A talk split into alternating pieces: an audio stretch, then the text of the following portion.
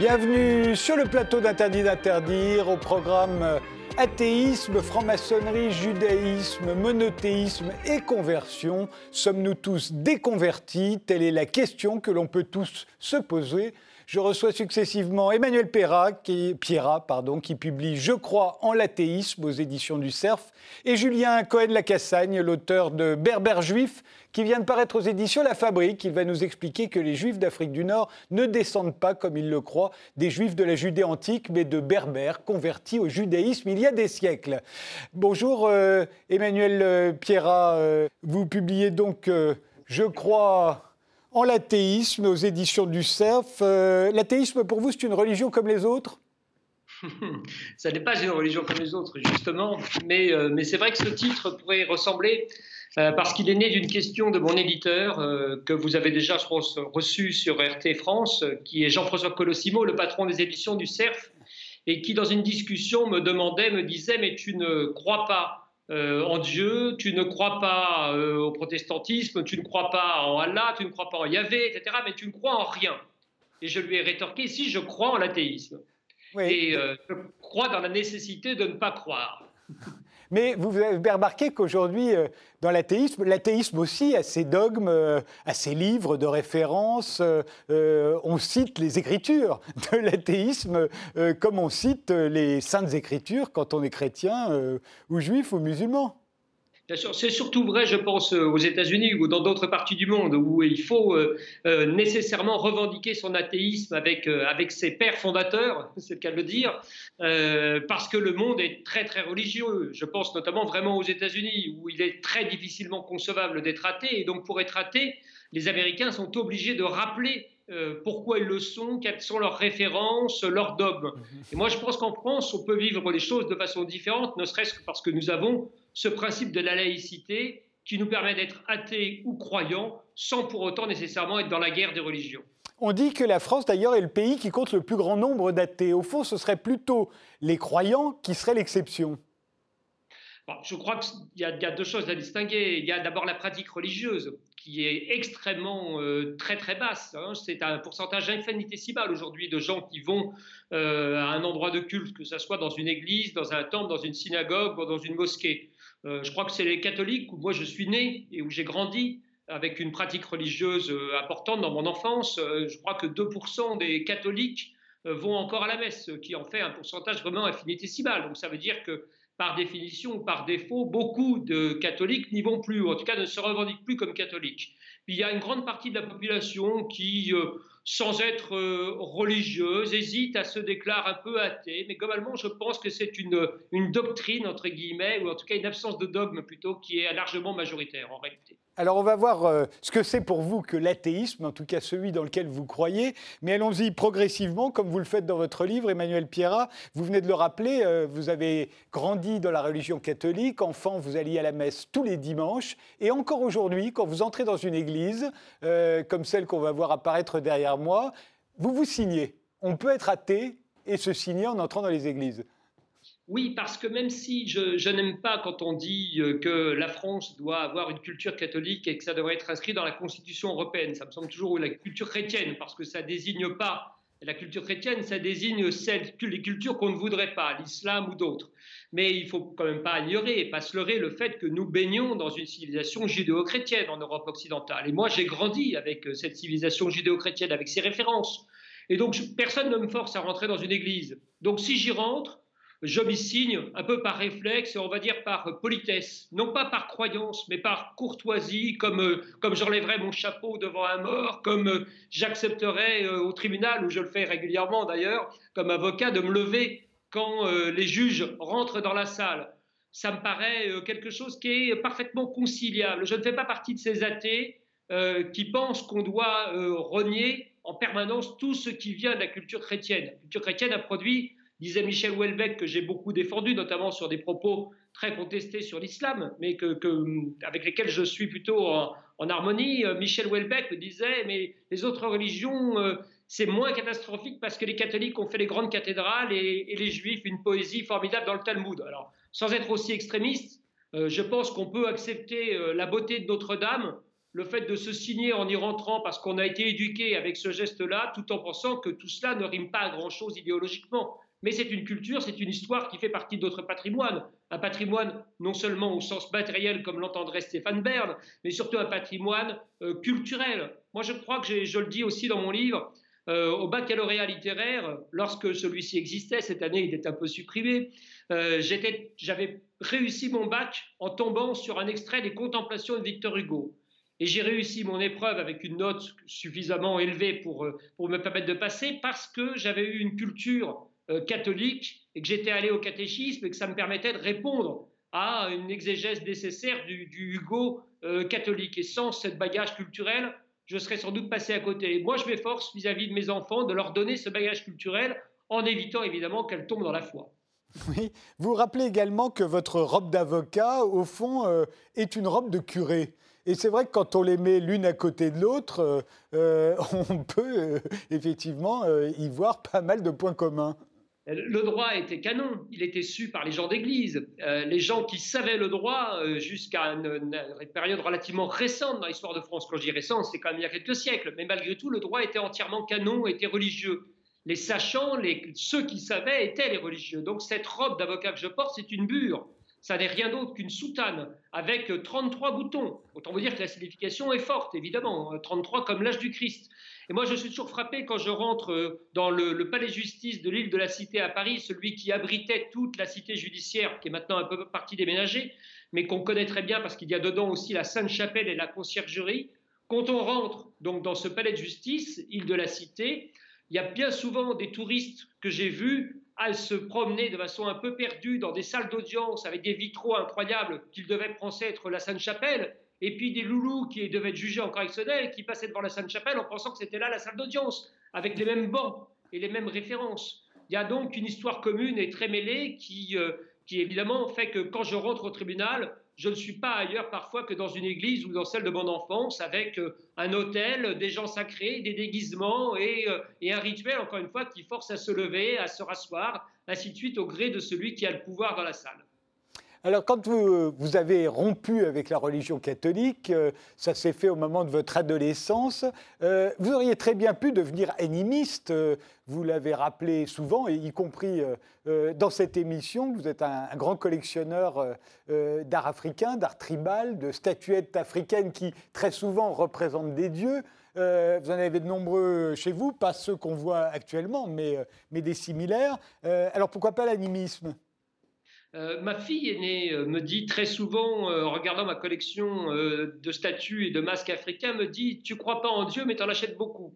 ce, qui, montre, ce qui montre qu'il y a là quelque chose évidemment de très très proche.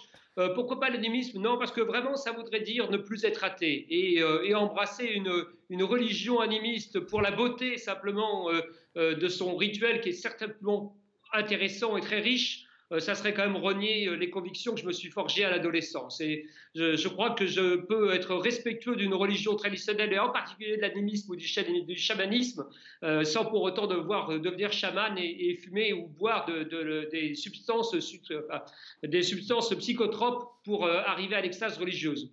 Voilà, je vis un athéisme assez apaisé, ce qui ne m'empêche pas, dans les paradoxes nombreux, de parler à mes statues, mais je crois que c'est plus une vénération des œuvres d'art du symbole religieux qu'elles peuvent porter. De même, euh, vous vous êtes converti euh, à la franc-maçonnerie, qui est considérée par certains comme une religion, même pire que ça, une religion secrète. Euh, alors, là encore, est-ce que c'est une religion, la, franc-maçonnerie? Non, ce n'est pas une religion, même si, encore une fois, l'histoire montre que ça ressemble à une religion. Pourquoi? Parce qu'elle est née il y a trois siècles en France, la franc-maçonnerie. Euh, il y a 300 ans. Il y a 300 ans, elle était forcément déiste. Elle est née sous l'Ancien Régime. Et à un moment où il n'était pas possible de se déclarer athée. La société du XVIIIe siècle, le début du XVIIIe siècle, dans laquelle la franc-maçonnerie naît en Europe, c'est une société qui ne peut pas être autre chose que déiste. Et il y a des références très fortes au grand architecte de l'univers. Euh, il faut rappeler aussi que la franc-maçonnerie, elle est fondée par un, dit-on mythologiquement, par un pasteur Anderson à Londres, qui serait d'origine écossaise. Il y a quand même quelque chose de très religieux. Et puis il y a un code éthique qui avait été constitué, des constitutions d'Anderson dans lesquelles on parle des mauvaises mœurs, des bonnes mœurs, d'être un homme libre, beaucoup de choses quand même qui sentent la religiosité. Mais c'est vrai que très vite, l'Église catholique s'est dit qu'il y avait là une rivalité compliquée et qu'il fallait donc passer par euh, l'anathème. Et il y a une bulle euh, papale très très tôt qui est tombée sur la tête des francs-maçons et qui en a fait des renégats, des antéchrists pour faire simple. Et donc il y a cette illusion selon laquelle la franc-maçonnerie serait une, une religion concurrente ou qui voudrait démolir la religion catholique. En réalité, dans la loge où je suis, au Grand Orient de France, il y a des croyants, il y a des athées, il y a des agnostiques, il y a des musulmans, des bouddhistes, des orthodoxes, des protestants, des juifs, que sais-je encore, et tout cela permet de dialoguer un peu en harmonie parce que nous sommes tous unis avec le principe de la laïcité qui, selon moi, est la chose la plus importante de cette République et la chose qui est la plus cultivée par la franc-maçonnerie française. Mais restons un instant sur euh, la franc-maçonnerie, parce qu'on me reproche très souvent, parce que dans mes émissions, par exemple, je ne dis jamais d'un tel, quand je vous présente, vous, si vous étiez membre d'un parti politique, je le dirais, mais je ne dis pas que vous êtes membre de la franc-maçonnerie, par exemple. Vous n'en avez jamais fait mystère, mais je ne le mentionne pas. J'ai reçu récemment euh, Alain Bauer en tant que criminologue. Euh, il a occupé de très hautes fonctions dans la franc-maçonnerie, je ne l'ai pas dit. Et on me le reproche. Et comment expliquez-vous qu'aujourd'hui encore, la franc-maçonnerie euh, secrète de telle, euh, à la fois une telle allergie pour un certain nombre de gens et de tels fantasmes. Est-ce que ce serait parce que, comme on va en parler tout à l'heure avec Julien Cohen-Lacassagne, au fond, il y aurait une espèce de course à la conversion, euh, à la fois entre les trois monothéismes, mais aussi de la part de la franc-maçonnerie, qui, comme vous l'avez rappelé, s'élevait contre les religions au XVIIIe siècle? Elle s'élevait contre les religions. Elle a surtout été dans le prosélytisme au XIXe siècle, quand elle essayait de construire une république laïque par opposition aux tentatives de revenir à une monarchie, pas nécessairement absolutiste, mais au minimum parlementaire. Et il faut toujours rappeler quand même que la franc-maçonnerie est une société aujourd'hui discrète, mais que ça a été une société secrète. Secrète pourquoi? Pas pour la volonté d'être secret, d'être caché, mais parce que comme elle a été très vite mal vue en raison, on va dire, de la liberté d'esprit, de ceux qui étaient des idées qu'ils ont portées, la Déclaration des droits de l'homme et des citoyens, euh, de magnifiques choses qui vont jusqu'aux euh, acquis euh, pour les droits des femmes à disposer de leur propre corps ces dernières années. Évidemment, elle n'a pas beaucoup plu à certains régimes. Et la franc-maçonnerie a été réprimée d'abord sous la Restauration au début du XIXe siècle, où les francs-maçons ont été chassés, persécutés, et surtout sous Vichy, où le régime de Pétain les a envoyés dans les camps et donc les a, pris euh, d'ailleurs comme, euh, comme modèle et comme similitude. Vous retrouvez les textes antisémites des lois de, Vichy sont les mêmes contre les membres des sociétés secrètes. Il ne faut jamais oublier qu'il y a eu sur 100 000 francs-maçons stigmatisés, il y a eu des morts, il y a eu 1500 morts à peu près, des fusillés, des déportés. Beaucoup ont été radiés de la fonction publique. Ce qui explique ensuite, dans la franc-maçonnerie française notamment, la volonté de rester très discret et de ne pas faire étalage publiquement de quelque appartenance qui pouvait vous valoir véritablement euh, le camp de la mort. Donc, il y a des héros qu'on connaît aujourd'hui qui sont au Panthéon, euh, Pierre Brossolette, Jean Zay, rentrés récemment, qui sont des grandes figures de la franc-maçonnerie française, mais qui l'ont, je crois, payé de leur propre vie. Aujourd'hui, euh, la franc-maçonnerie, à votre avis, a de l'influence, plus ou moins d'influence que, que l'Église catholique, par exemple? Elle en a certainement moins que celle qu'on lui prête, mais il ne faut jamais euh, contredire. Hein. quand on vous dit que vous avez beaucoup de pouvoir, il ne faut jamais dire qu'on en a beaucoup moins qu'en réalité. En réalité, je crois que c'est la même chose pour l'Église catholique. C'est-à-dire qu'elle a toujours des partisans, elle a quelques fidèles. La différence avec euh, l'Église catholique, c'est que l'Église catholique aujourd'hui se concentre sur deux ou trois points de la société, ne propose pas de vision du monde, en tout cas une vision du monde qui est, d'après moi, obsolète et étriquée en matière de mœurs, de liberté, de droits des uns et des autres. Il suffit de voir l'état aujourd'hui dans lequel se trouve l'Église catholique par le célibat de ses prêtres notamment et ses positions très rigoristes, alors que la franc-maçonnerie a évolué. Euh, il faut lui reconnaître, elle n'a pas toujours été mixte, elle n'a pas toujours été aussi mixte et aussi euh, tolérante qu'elle l'est, elle l'est devenue. La franc-maçonnerie française est une franc-maçonnerie qui est une franc-maçonnerie qui certes n'est plus de combat, mais qui propose une capacité à être libre, égaux et fraternel. C'est le ternaire de la, de la République française et c'est important. Et je crois que la laïcité, pour prendre ce seul point, est un point dans lequel aujourd'hui se retrouve une grande partie de la société française et c'est un des points forts que cultive la franc-maçonnerie. Donc, en ce sens, elle a un message plus universel, plus intéressant à mon sens que celui de l'Église catholique et qui ne peut pas lui être comparé. Alors venons-en à la laïcité, vous en parlez euh, beaucoup, à la fois dans cette émission et dans, le livre. Euh, la laïcité, ça n'est pas l'athéisme. Hein. Non, la laïcité, ça n'est pas l'athéisme, puisque donc on peut être laïque et croyant. Il y a, euh, moi, il s'avère que j'ai deux amis prêtres, donc je suis un athée assez peu farouche quand même, ou assez peu revendicatif, hein, mais parce que j'ai eu une éducation catholique qui me permet d'être capable de faire la distinction entre un curé intégriste non fréquentable et puis un homme de bien qui a choisi l'Église, d'après moi par erreur, mais c'est un jugement personnel, euh, pour aider les autres. Et, et, ce qui m'intéresse, c'est qu'il y a des religieux en France qui sont capables d'avoir un discours laïque et de considérer qu'effectivement la religion elle a sa place dans l'univers familial et privé, elle a sa place dans un lieu de culte qui est référencé comme tel, mais qu'on ne doit pas tout confondre et qu'on ne doit pas faire étalage nécessairement sur la voie publique ou empiéter sur ce qui est le vivre ensemble avec des idées religieuses. Il y a euh, une partie de la, du catholicisme français qui est le catholicisme qui a été longtemps de progrès. Hein. Vatican II, moi, l'église dans laquelle j'ai grandi, à Pantin, en Seine-Saint-Denis, c'était porté par des curés que je trouvais très compatibles avec la République laïque. Donc on peut pardon, pardon de vous interrompre évidemment, est laïque. Pardon de vous interrompre, Emmanuel Pierrat, mais votre vision de la laïcité est une vision de la laïcité. Ça n'est pas la laïcité française. Euh, dans la laïcité française, le point euh, le plus important, c'est la tolérance à l'égard de toutes les religions qui sont traitées toutes de la même façon. Il n'a jamais, été, jamais été question d'empêcher euh, les croyants de, se, de se conduire en croyant dans l'espace public. Les prêtres avaient le droit de sortir en soutane, les religieuses de sortir voilées, les juifs avec leur kippa, les musulmans d'entrer à l'Assemblée nationale en costume musulman. Euh, ça n'a jamais été un problème. Non, ça n'a jamais été un vrai problème. Mais il ne faut pas confondre donc justement la laïcité telle qu'elle est vécue ou telle qu'elle a été conçue en 1905, qui est une loi très importante, qui est de séparation vraiment des églises et de l'État, avec une laïcité qui, d'après moi, montre un mauvais jour quand elle veut éradiquer toute trace de religiosité euh, dans l'espace public. À partir du moment où cette trace n'empiète pas sur les droits des autres, ne fait pas appel à l'argent public, elle ne pose pas de difficultés. À partir du moment où elle n'appelle pas la haine, à la stigmatisation, à partir du moment où elle n'est pas discriminatoire, au contraire aux lois de la République, elle ne pose aucune difficulté. Donc, euh, évidemment qu'elles sont compatibles et que la laïcité intelligemment pensée, mais c'est ce qu'on on essaie de nous emmener aujourd'hui vers d'autres voies. On essaie d'avoir, on essaie de rendre le monde binaire tel qu'il n'est pas en réalité, c'est-à-dire d'avoir d'un côté des partisans d'une laïcité qui ne supporteraient rien de religieux, et de l'autre côté des bénis oui-oui qui en revanche voudraient faire envahir euh, la société de religiosité. Moi je crois qu'on peut être laïque, euh, athée ou croyant, peu importe derrière, pour ma part évidemment athée, sans pour autant euh, vouloir absolument en découdre avec ceux qui vont dans une église. Moi personne ne me force à m'y rendre. Hein. Chaque fois que je passe et que j'ai des amis qui font des réflexions sur euh, les bâtiments religieux, je leur dis que personne ne m'a jamais obligé à y rentrer, de la même façon que personne ne m'oblige à acheter un journal d'extrême droite qui ne m'intéresse pas, mais je suis content qu'il puisse exister parce que c'est ce qui fait le sel de la démocratie, ou en tout cas d'un État de droit.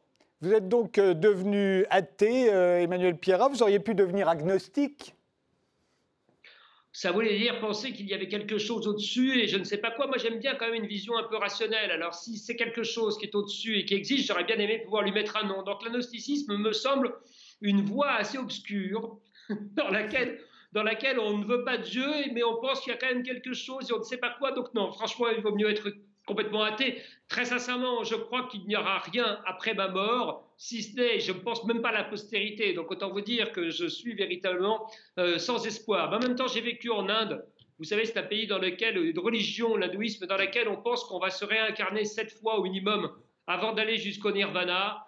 Et j'ai vu beaucoup de gens souffrir dans une vie atroce de leur vivant en pensant qu'ils allaient vivre une autre vie après. Alors bon, voilà, je ne suis pas là pour juger le, comportement des autres, mais pour ma part, j'ai décidé de vivre toutes mes vies en une seule, en pensant que je n'aurais pas nécessairement de deuxième chance. Il n'y a pas d'appel, d'après moi. Mais euh, il n'y a pas beaucoup de différence entre les hindouistes auxquels vous faites allusion et les chrétiens ou les musulmans, par exemple, qui pensent effectivement qu'il y aura une vie dans l'au-delà qui, va euh, qui, qui, sera beaucoup plus agréable que celle qu'ils ont eue euh, ici-bas. C'est au fond probablement le point de départ de toutes les religions, de toutes les croyances. Partie de la société pendant de nombreuses années, ça n'est plus le cas aujourd'hui, mais de permettre d'endurer sa condition en faisant l'espoir d'un monde meilleur qui arriverait après heureusement, que l'Église a quand même un tout petit peu évolué sur ce genre de position et présente aujourd'hui un autre discours. Donc au fond, l'athéisme, c'est quoi? C'est le rationalisme. Est-ce que c'est aussi le refus de toutes les croyances en tant que croyance, c'est-à-dire ce qui, ce, qui, se passe de preuve? Au fond, c'est ça la foi, hein, c'est quand on n'a pas besoin de preuves. Ou est-ce que c'est également, et c'est peut-être avant tout, le refus aussi des églises, des temples euh, et des églises, c'est-à-dire euh, de la récupération des croyances? Oui, de la récupération des croyances, sans doute, avec le mauvais côté. Très sincèrement, si l'Église se contentait simplement d'accueillir ses fidèles chaque dimanche et de raconter quelques balivernes, elle ne poserait pas plus de difficultés. Là où elle a posé des difficultés, où elle en pose parfois, c'est évidemment quand elle s'immisce, par exemple, dans le débat public. Lorsque l'Église décide de, manifester contre le mariage pour tous, lorsque l'Église se mêle du droit des femmes à disposer de leur propre corps, lorsque l'Église s'intéresse aux questions de bioéthique et donne son avis en essayant de peser sur les travaux parlementaires, là, elle pose un problème, évidemment, parce qu'elle instrumentalise la, croyance et la foi au profit d'un combat idéologique qui est vraiment d'un autre monde.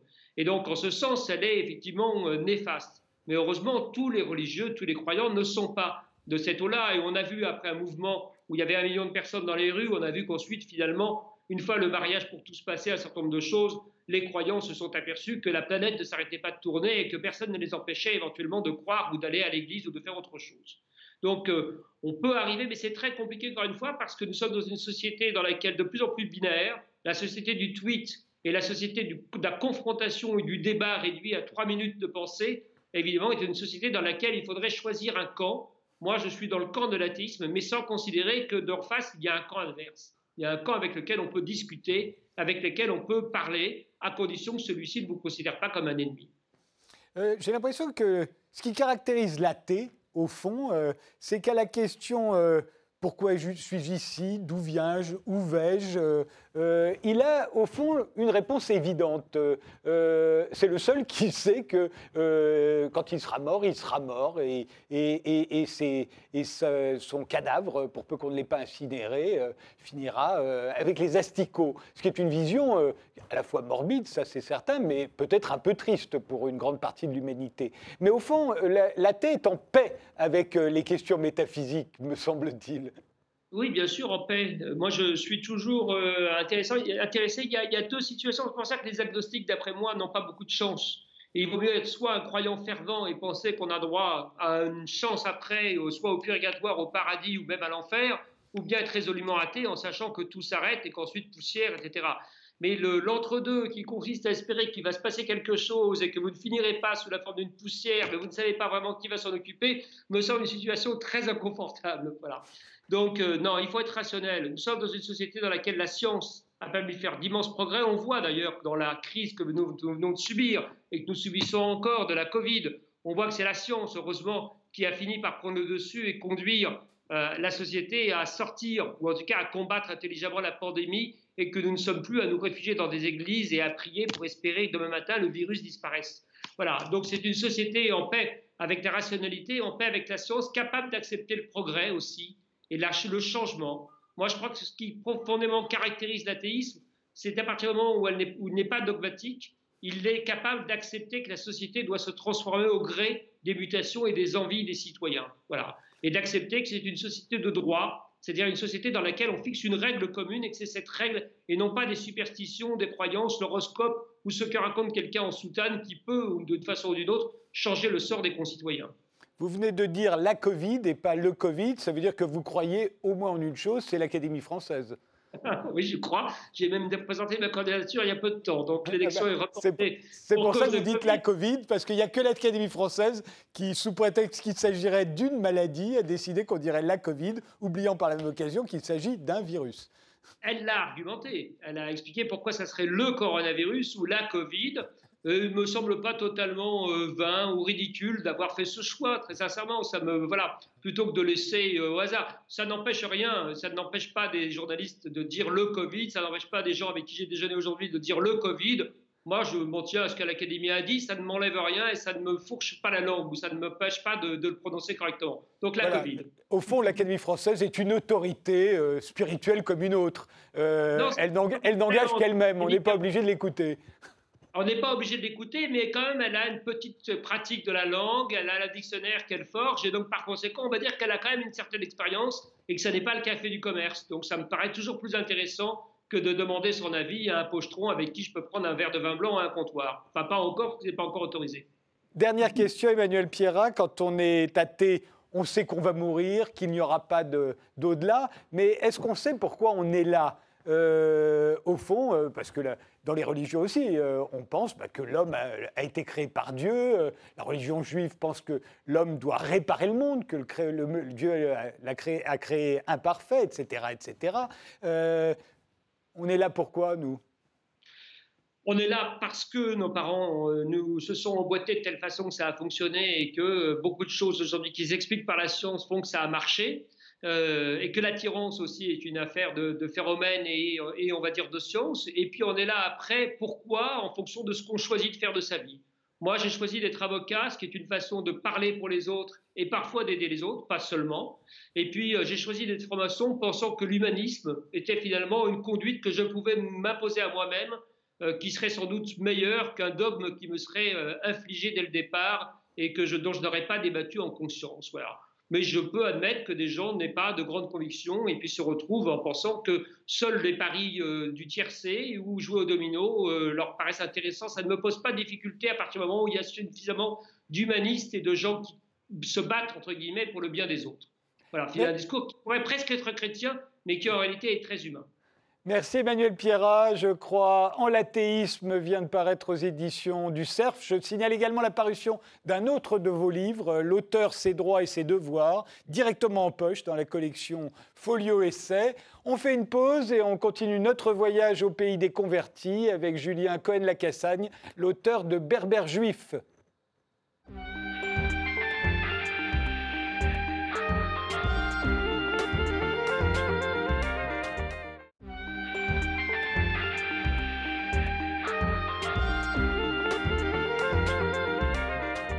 Je reçois à présent Julien Cohen-Lacassagne, qui est professeur d'histoire-géographie au lycée international Alexandre Dumas à Alger. Vous vous trouvez d'ailleurs euh, à Alger. Julien, vous venez de publier Berbère juif aux éditions La Fabrique. C'est sur les juifs séfarades, les juifs euh, d'Afrique du Nord, qui étaient particulièrement bien implantés en Algérie, par exemple.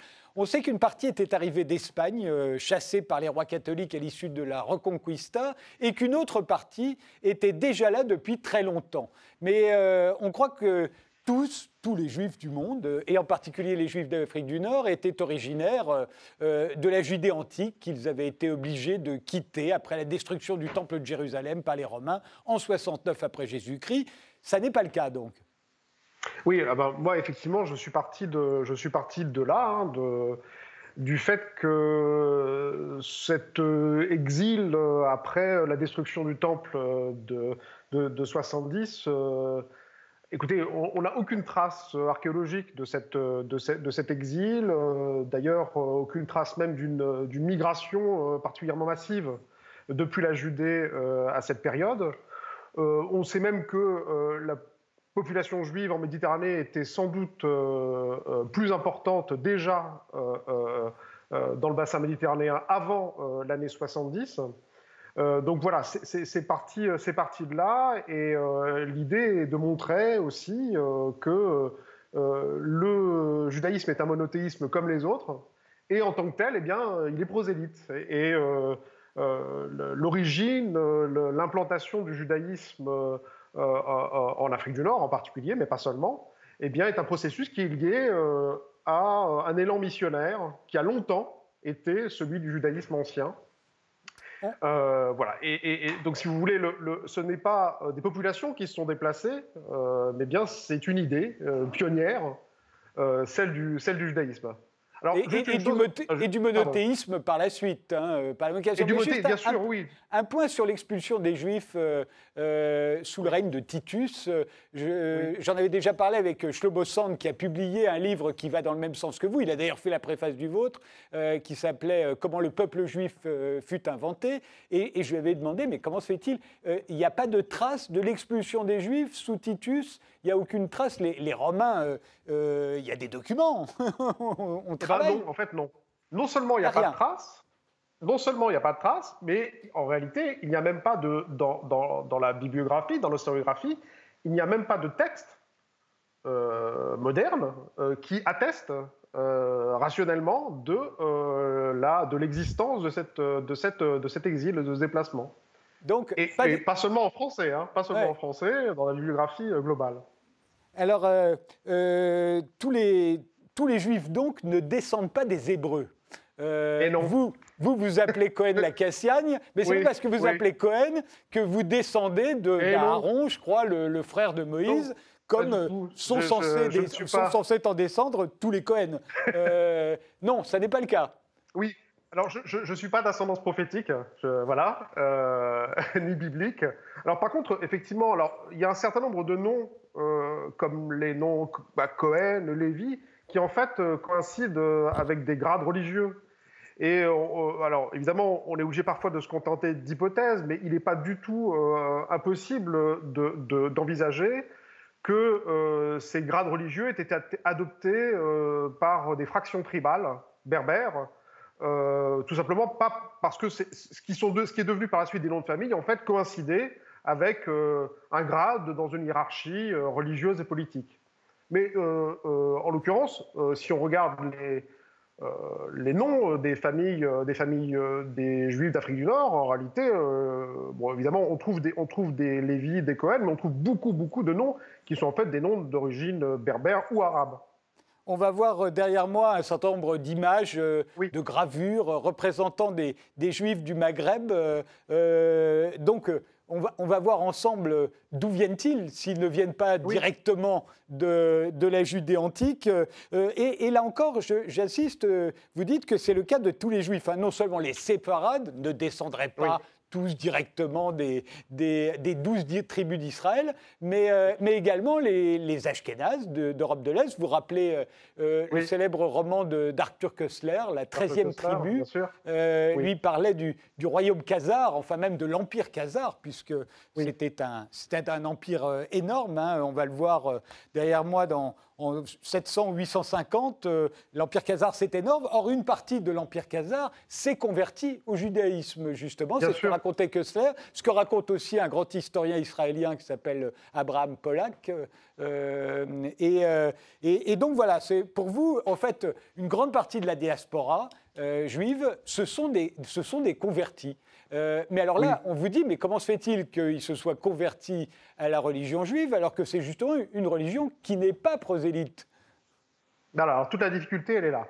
Alors, effectivement, il y a, y, a, y a, eu des travaux qui ont été faits par Kessler, euh, par Pollack, effectivement, sur euh, les royaumes convertis d'Europe de l'Est, en particulier celui des Khazars. il y a également des travaux qui commencent à émerger concernant des conversions euh, au judaïsme à l'intérieur de grands royaumes, comme par exemple euh, dans le sud du Yémen, le royaume d'Imyar, et il n'y avait pas grand-chose sur l'Afrique du Nord. Alors, en fait, ces populations, entre le 1er siècle avant Jésus-Christ et jusqu'au 4e, 5e, peut-être plus tard, avant même de se convertir au judaïsme, elles se convertissent au monothéisme. Euh, et le judaïsme, c'est le monothéisme disponible, si vous voulez. Euh, en Afrique du Nord, il est d'autant plus disponible qu'il est local, puisque euh, une grande partie du matériel religieux et du vocabulaire liturgique judaïsant est déjà présent chez les Phéniciens et chez les Carthaginois. Donc il y, a une implantation qui précède même le judaïsme. Il emploie une langue liturgique, que ce soit l'araméen ou l'hébreu, qui était connu en Afrique du Nord euh, grâce à l'usage du punique, qui était euh, la version, si vous voulez, la version phénicienne, le dialecte phénicien d'Afrique du Nord, et qui était connu des, berbères d'Afrique du Nord. Ça, on a des traces d'ailleurs, Saint Augustin parle hein, de, ces, de ces berbères qui parlent punique. Euh, et puis, euh, il, n'était inféodé à aucun empire extérieur. Donc tout ça fait que euh, ce, monothéisme était disponible et avait un avantage politique important, puisque, comment dire, la vertu du monothéisme, c'est politiquement, en tout cas, sa capacité à centraliser une population et sa capacité à cimenter beaucoup plus et beaucoup mieux que ne le ferait le paganisme une, communauté éclatée, si vous voulez. Donc, euh, si je vous comprends bien, euh, le, judaïsme, le monothéisme à l'époque, puisque c'est le seul, euh, arrive en Afrique du Nord avec les Phéniciens, sachant qu'au fond, Babylone, où les Juifs, une partie des Juifs de Judée et de Palestine s'étaient déjà exilés, en fait, il arrive de Babylone, qui rayonne bien plus que, que, Jérusalem à l'époque. Donc il arrive avec les Phéniciens, il débarque en général à Carthage. Euh, c'est-à-dire à Tunis euh, ou juste à côté. Euh, et, à partir de là, il va commencer à s'implanter en Afrique du Nord. Et au fond, les images qu'on voit derrière moi, on voit des, des, images représentant les Juifs d'Afrique du Nord au 19e siècle, par exemple, et on est frappé, on se dit, mais ils sont habillés exactement comme les Arabes, hein. comme, les, comme les musulmans. Vous dites qu'au fond, ces gens-là sont des berbères juifs, comme les musulmans seront des berbères convertis à l'islam.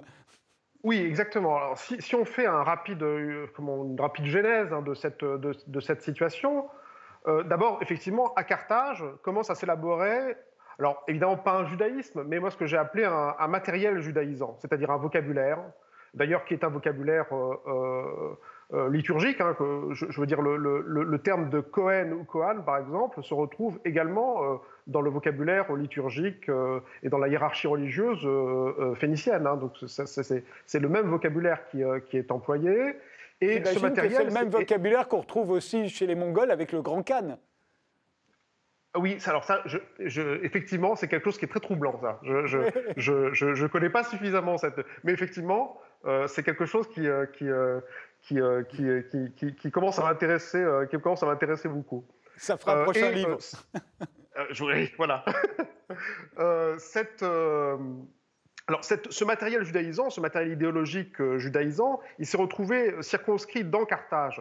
Mais après la destruction de Carthage par, les Romains, donc au IIe siècle avant Jésus-Christ, ce matériel va se retrouver, va s'échapper des murs de, de Carthage à travers effectivement des fugitifs euh, qui vont se réfugier dans l'intérieur euh, euh, du pays, dans l'arrière-pays, où se trouvent des populations berbères.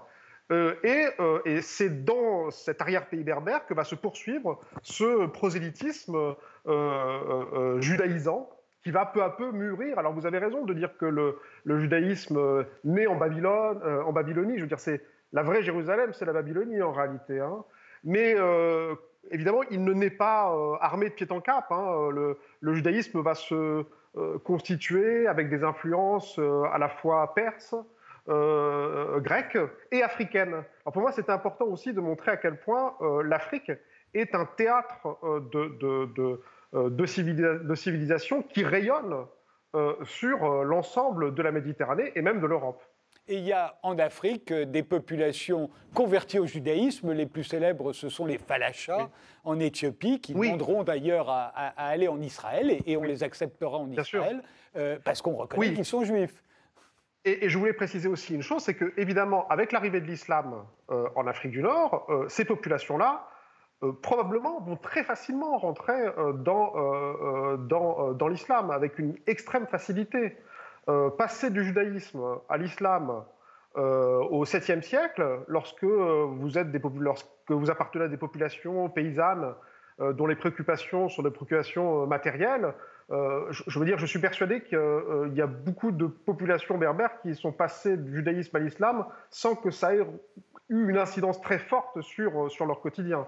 Hein, les interdits alimentaires étaient les mêmes, la circoncision était déjà pratiquée, et la langue liturgique était quasiment identique.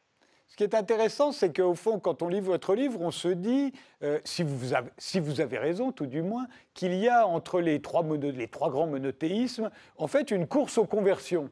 Euh, ah oui. Euh, et alors, selon les époques, aujourd'hui, la religion juive n'est plus prosélyte, mais il y a eu pendant très longtemps une course aux conversions, et, les peuples vont se font se convertir successivement euh, euh, au monothéisme. Et, j'imagine que ça se passe de cette manière-là en Espagne, qui est, qui est arabe, euh, enfin qui est gouvernée par, par les califes pendant sept siècles. C'est énorme. Hein. C'est-à-dire que l'Espagne reste plus longtemps sous l'autorité des musulmans que l'Amérique n'est sous l'autorité des Blancs.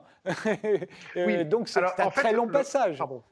Oui, le, je crois que le, premier affrontement, avant même euh, ce que j'ai appelé la course au monothéisme, le premier affrontement, il est entre l'idée monothéiste et euh, euh, le polythéisme.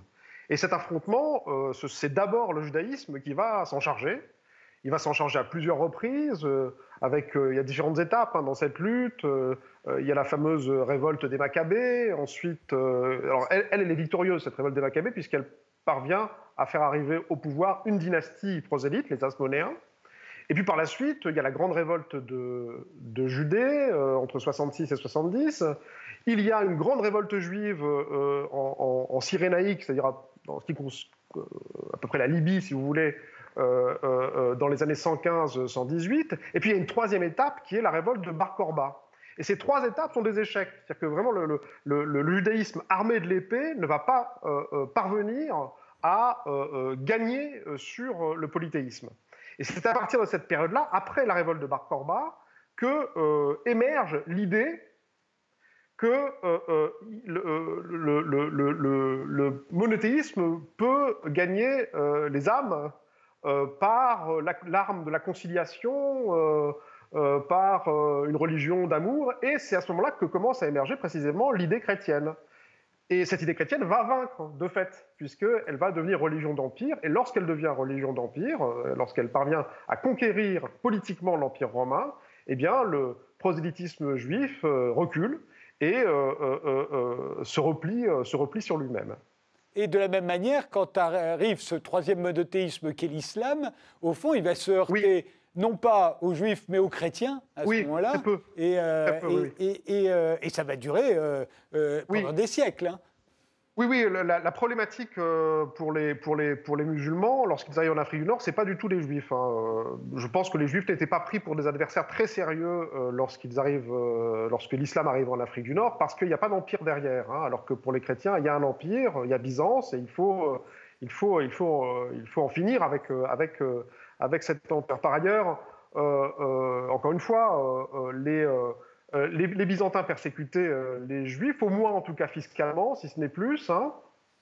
Donc l'islam a trouvé également des alliés juifs sur place. Et vous parliez de l'Espagne. Et eh bien précisément, on sait que des contingents de berbères juifs ont accompagné des, euh, les conquérants euh, arabo-berbères musulmans dans la conquête de l'Andalousie. il y en a une qui est très célèbre, c'est la, la, reine Kaïna, Bien qui sûr. sa statue. On va voir la, statue de la reine Kaïna, mais il y a beaucoup d'illustrations. Hein. Elle est très très connue, elle, et elle, c'est vraiment, c'est la reine d'un royaume berbère judaïsé.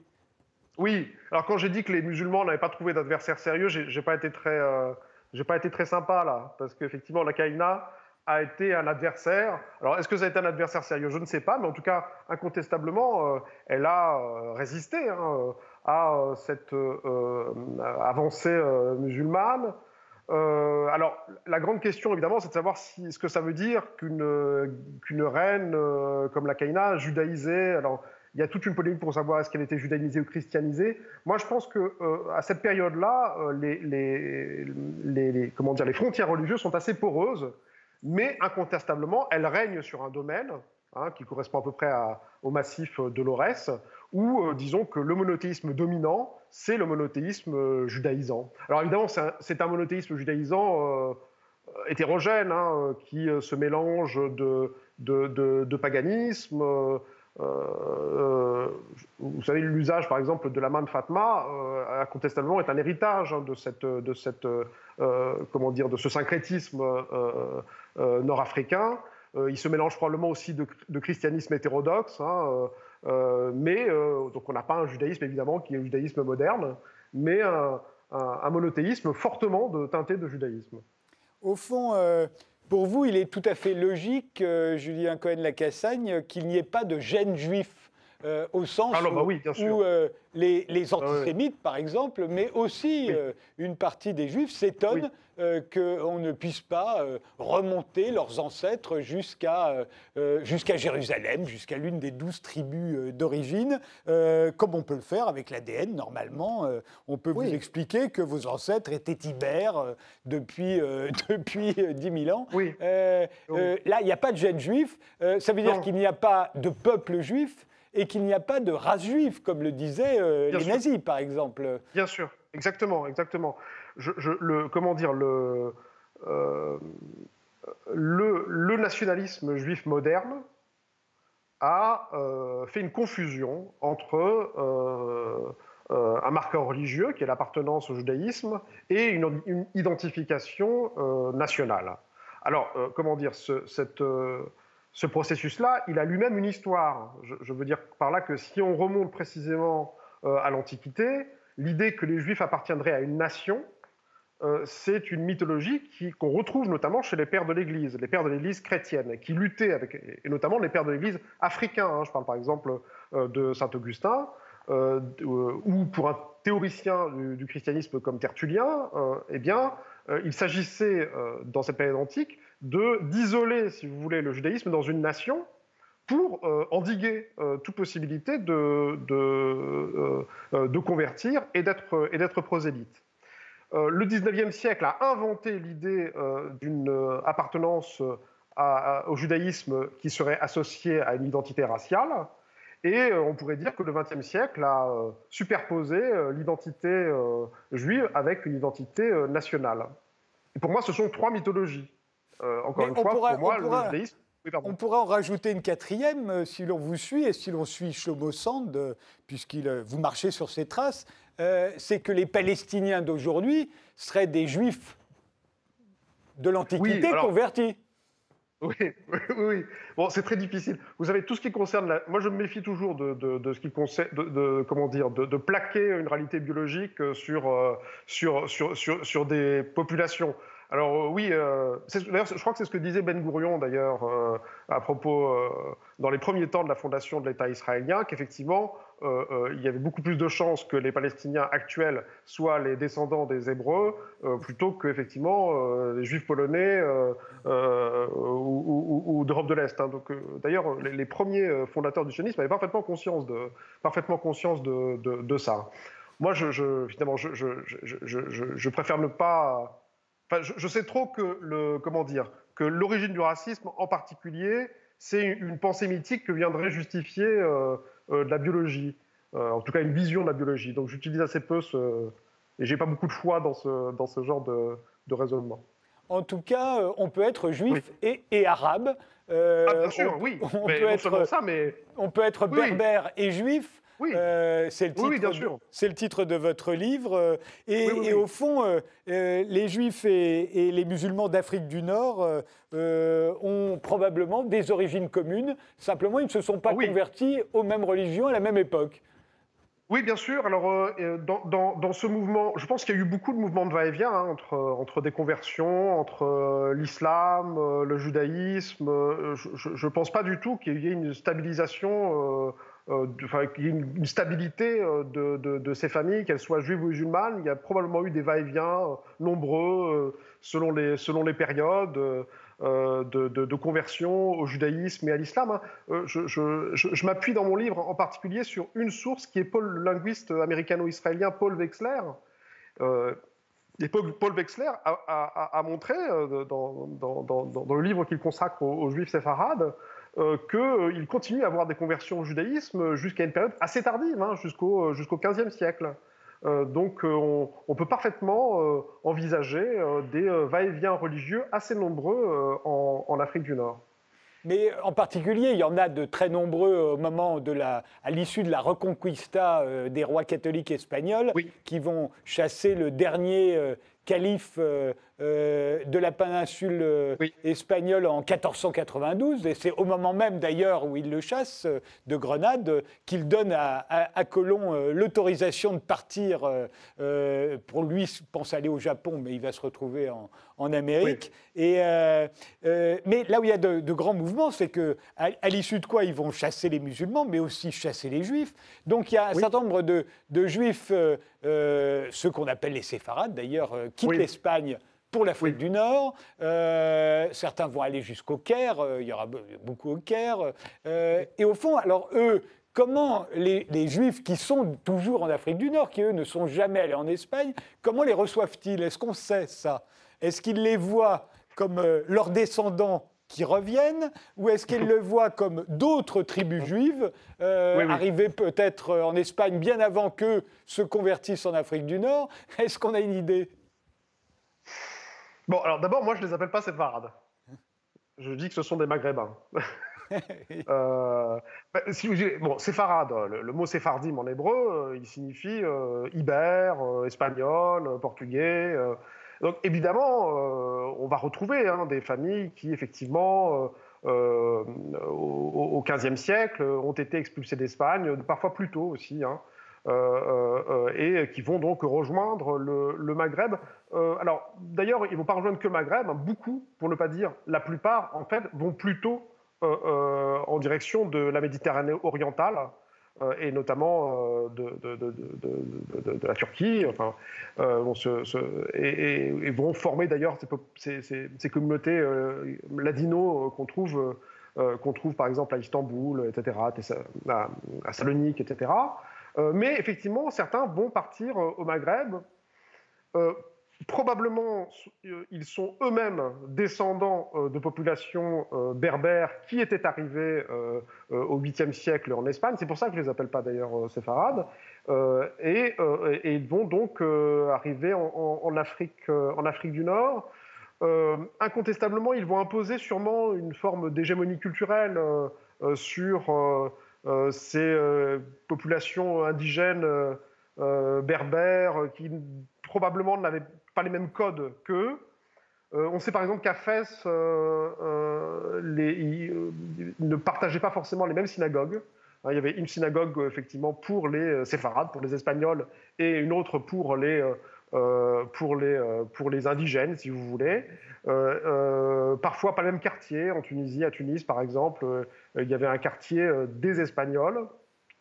voilà, donc il est probable effectivement qu'il y ait eu euh, une, séparation, c'est difficile hein, évidemment à évaluer, hein, euh, euh, entre, ces deux, populations.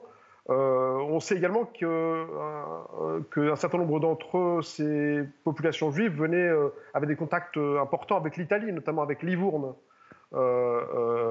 et donc ont constitué une population qui euh, faisait du commerce à travers, euh, à travers la, Méditerranée. Donc voilà, donc tout ça pour dire qu'effectivement, il y a une grande hétérogénéité de ces populations-là. Hein. Mais encore une fois, la majorité, euh, depuis le XVe siècle au Maghreb, et même bien, depuis bien avant, hein, sont des populations qui par, exemple, qui, par exemple, utilisent la langue arabe. Ce que j'écris dans mon livre, c'est que précisément la langue du judaïsme, pendant une très grande partie de son existence, c'est d'abord l'arabe, avant même l'hébreu. Hein. Merci euh, Julien Cohen-Lacassagne. Euh, Berbère juif, l'émergence du monothéisme en Afrique du Nord. Euh, c'est votre livre avec une préface de Shlobo Sand. Il est paru à la fabrique. Merci de nous avoir suivis et rendez-vous au prochain numéro.